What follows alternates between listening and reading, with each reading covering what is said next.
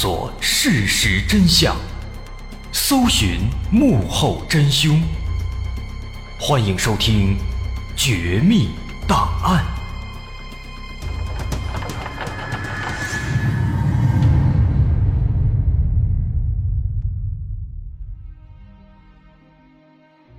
还原事实，探索真相。欢迎来到今天的《绝密档案》，我是大碗。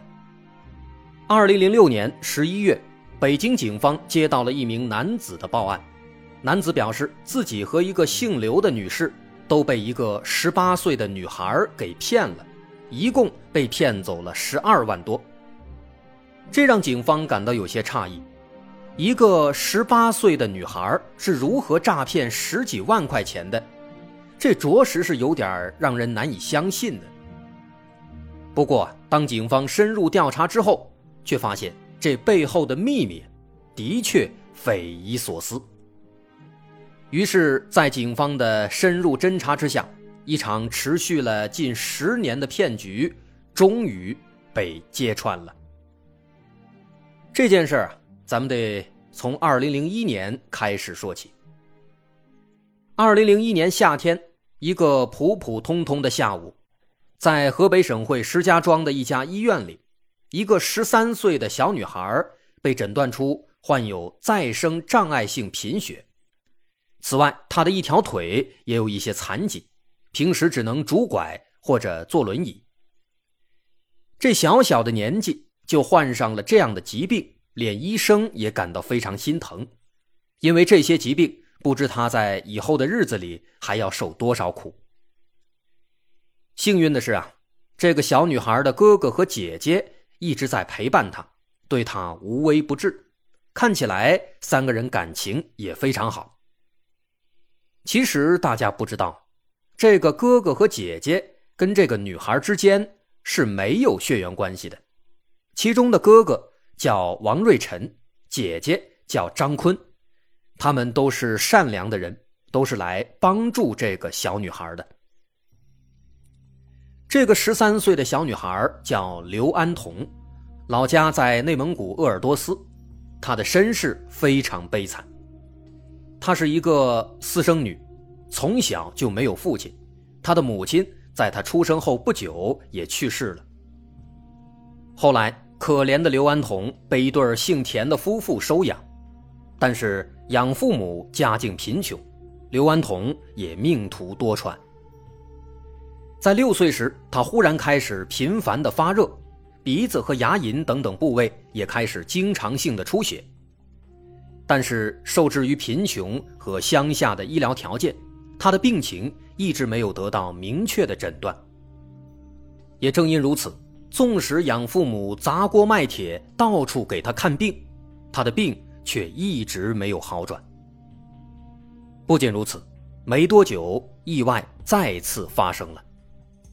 因为养父母没有文化，他们听信了一些民间的偏方，最终导致刘安彤腰部受伤，左腿落下了终生残疾。于是从那以后，他失去了正常行走的能力，必须依靠拐杖或者轮椅。原来的病没有治好，这下又添了残疾，让养父母非常愧疚。但是家里又实在是太穷了。万般无奈之下，为了防止耽误治疗，养父母把他送到了在石家庄的一个亲戚那里，让亲戚来继续收养刘安彤。于是，在一九九六年，八岁的刘安彤来到了石家庄。其实，对于刘安彤来说，疾病不可怕，虽然一直治不好，但是他一直非常乐观。也并没有因为家里穷治不起而抱怨，但是如今养父母却不要自己了，这让他感到非常难过，一时间难以适应。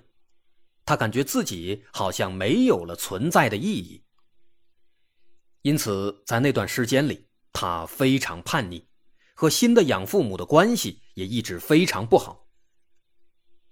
好在在这个节骨眼上，他发现自己在音乐上。有一些天赋，于是后来他开始学习吉他，在音乐中寻找情感的寄托。而音乐也确实让他改变了很多，他变得更加乐观了。在学习期间，他认识了王瑞辰和张坤，这两个人其实也很年轻，只比刘安童大几岁，但他们早早的步入社会，深知人间冷暖。了解了刘安童的遭遇，他们都极为震惊，也被刘安童的坚强和乐观所打动了。于是从那以后，他们开始对刘安童无微不至的照顾，成了哥哥和姐姐。另一边，刘安童和新的养父母也彻底闹翻了，他干脆搬出了家，和哥哥姐姐一起生活，所以才有了刚刚提到的。兄弟姐妹三人一起去医院里看病的画面。刘安童患上的再生障碍性贫血，虽然没有癌症那么恐怖，但是这个病非常难以根除。在石家庄进行了一段时间的治疗以后，二零零一年冬天，刘安童在哥哥姐姐的陪同下，一起来到了北京，接受更好的治疗。为了陪伴刘安童。哥哥姐姐放弃了原来的工作，开始在北京打工，并且始终保证在医院里有一个人能够照顾刘安童，这让刘安童看在眼里，非常感动。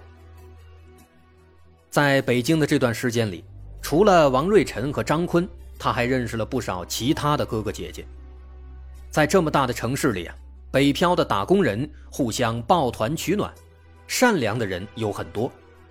一传十，十传百，有不少人都被这个只有十三岁却十分坚强的小姑娘给感动了，大家对她都非常照顾。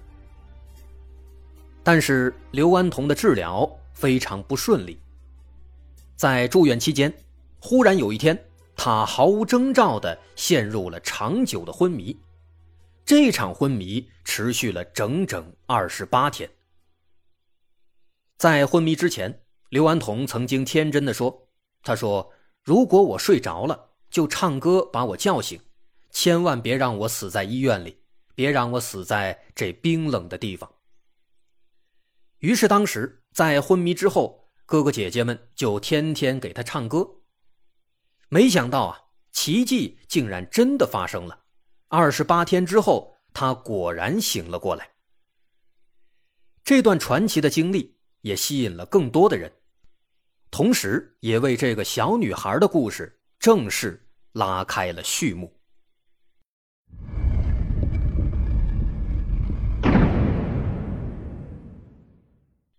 为了帮助这个可怜的小女孩，有一位记者全程记录了刘安童的治疗过程，后来刊登在了报纸上。媒体的力量是非常大的。小女孩悲惨的身世和遭遇让很多人为之动容，在那段时间里，有医生、有学生、有孕妇，甚至连医院的清洁工都向刘安童伸出援手。那几天，他收到了上万元的捐款。看起来，刘安童也的确是一个坚强的孩子。病情好转一些之后，他用收到的捐款买了一把吉他，去地下通道里面卖唱。在那段时间里，很多人都曾经见过他。他曾经向好心的路人说：“说自己的愿望是当一名歌手，所以他要努力的赚钱治病，然后系统的去学习唱歌。”很多人为之感动，纷纷拿出一点钱来帮助这个女孩。二零零二年，一位叫做冯兰的记者找到了刘安童，主动为他提供帮助。不久前，冯兰在朋友口中得知了刘安童的故事，身残志坚的经历让她非常感动。于是，在和丈夫沟通之后，冯兰把刘安童接到了自己家里住一段时间，尽可能全方位的去提供一些帮助。冯兰说：“刘安童是一个非常让人心疼的孩子，他曾经讲过自己的身世。”还讲了养父母如何把自己送给别人。对于即将成为一名母亲的冯兰来说，这样的经历引起了她非常大的共鸣。还有一次，冯兰做了一桌很普通的饭菜，但是刘安童却非常高兴地说：“姐姐，你知道吗？我很久很久都没有吃过这么好吃的饭了。”听到这样的话呀，换成谁都会动恻隐之心，都会想这个孩子实在是太可怜了。那段时间，除了提供住的地方，冯兰每个月还给刘安童三百块钱用来吃饭，因为他一直在外面卖唱，一日三餐经常在外面解决。此外，冯兰的丈夫也非常有爱心，有一次还单独给刘安童拿了两千块钱。不过奇怪的是，冯兰的母亲对刘安童却非常反感。冯兰问他为什么。母亲说：“这个刘安童啊，就是一个小女孩的样子，假天真，做事说话特别肉麻，显得非常油。”当然了，每一个人的看法呢，其实都是不一样的，这是很正常的。因此，在听到母亲的理由之后，冯兰也没有强迫母亲。他认为刘安童一个人流浪在外，磨砺的多了，会说话，嘴甜是很正常的。因此也并没有在意。很快，时间来到了二零零三年，长时间的交往让冯兰对刘安童越来越心疼。为了帮助他，冯兰利用自己的关系找到了北京娱乐信报的记者李健，希望李健能够报道一下刘安童的遭遇，让他获得更多的帮助。在了解了具体情况之后啊，李健同样非常感动。于是那年七月份，他撰写了一篇文章，题目叫做《私生女拄拐走路，孤残卖唱女孩想上学》。在报道中，李健这样写道：“刘安彤喜欢唱歌跳舞，在他简单的行囊中有一双妈妈留给他的模型花舞鞋，这让他常常想起妈妈。”刘安童还说：“北京的好人特别多，但是大家。”给他钱却不给他掌声，他只能听飞过的小燕子叫，以为这样能够给自己安慰。这篇报道啊，是第一次把刘安童的身世、遭遇、乐观和坚强全面的呈现在大家眼前，在社会上引起了非常大的反响。报道发出之后，一夜之间，刘安童出名了。当时是二零零三年，国内非典肆虐，在共同抗疫的背景下，人们对生命本来就充满了渴望和敬畏，而刘安童的经历恰好就是对坚强的生命的一个完美的诠释。因此，一时间，这个时年十五岁的姑娘得到了大量关注，各方支援纷至沓来，在大家的帮助下。刘安童不用再继续住在冯兰家了，有几位企业家直接捐了上万元，有些房东为他和哥哥姐姐提供低价的出租房，甚至还有人要帮他解决户口问题。在这期间，李健也想进一步的去了解刘安童，进一步的跟踪报道，继续帮助他。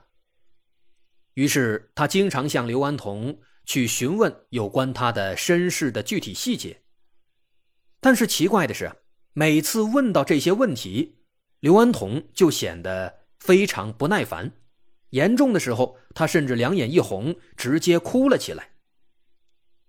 有人认为，刘安童之前的日子应该是太苦了，他不想回忆，而且他年纪还小，只有十五岁，有些细节想不起来也是很正常的。所以干脆啊，还是不要多问了。但是，身为记者，李健却隐约感觉到他有些不对劲。与此同时，冯兰渐渐的也发现了一些问题。有一次，他带刘安童去逛街，刘安童忽然说：“最近自己身上到处都疼，如果有一个按摩椅，那就太好了。”后来有一个保健器材公司得知了这件事情，马上给刘安童捐赠了一台按摩椅。但是没过几天，刘安童就把这把椅子给卖掉了。冯兰问他为什么，他说自己实在是没钱了，不得已才卖掉的。但是冯兰很清楚，明明在不久之前，刘安童刚刚得到了一大笔捐款，他怎么可能会没钱呢？退一步说，就算真的是没钱了，要卖东西，也不能把别人捐的椅子给卖掉，这未免也太不懂事儿了。还有一次，冯兰带着刘安童和一些媒体行业的朋友一起吃饭，在饭局上，有一个年纪比较大的撰稿人夸奖刘安童，说刘安童写的诗很不错，可以帮忙推荐到杂志去发表。刘安童听了以后啊。立即对那位先生表现出了极度的热情，又是敬酒，又是逗他开心。这让冯兰觉得，自己的母亲说的没错，这个孩子的行为啊，真的是太油了，这根本就不像是一个小女孩的样子。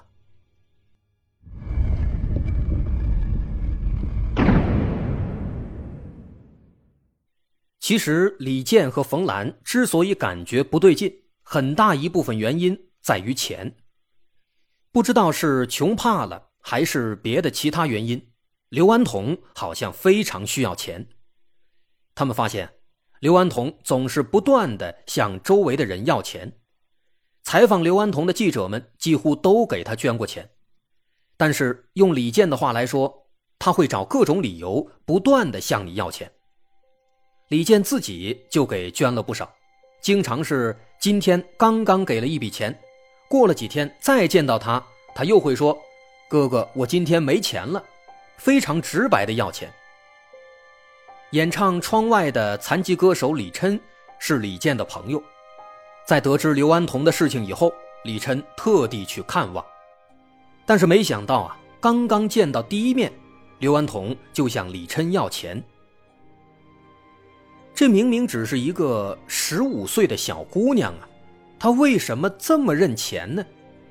为什么在一些场合会表现的那么人情世故、那么油呢？仅仅是因为穷怕了，因为磨砺的多吗？这当然不可能。这件事的真相啊，会让很多人头皮发麻。其实啊，这个刘安童。她并不是一个只有十五岁的小姑娘，她的真实身份是一个三十二岁的妇女。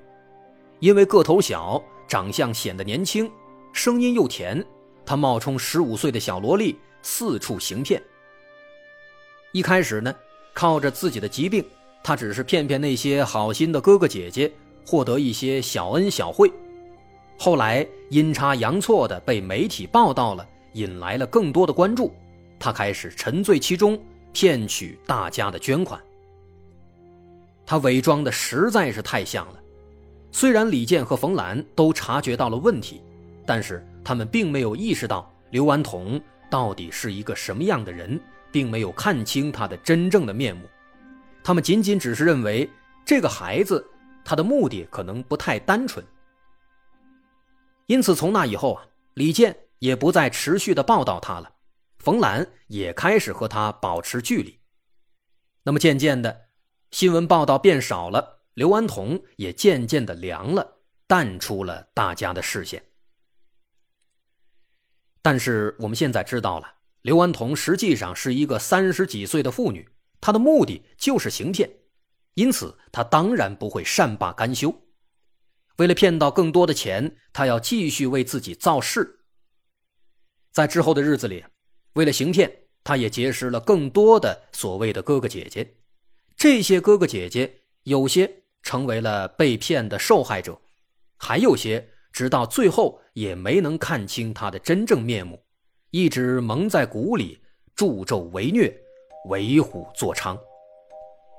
那么在之后的日子里又发生了什么？他是如何去骗取这些哥哥姐姐的信任的？我是大碗，稍后下节咱们再接着说。如果您喜欢，欢迎关注我的微信公众号“大碗说故事”，点击关注即可。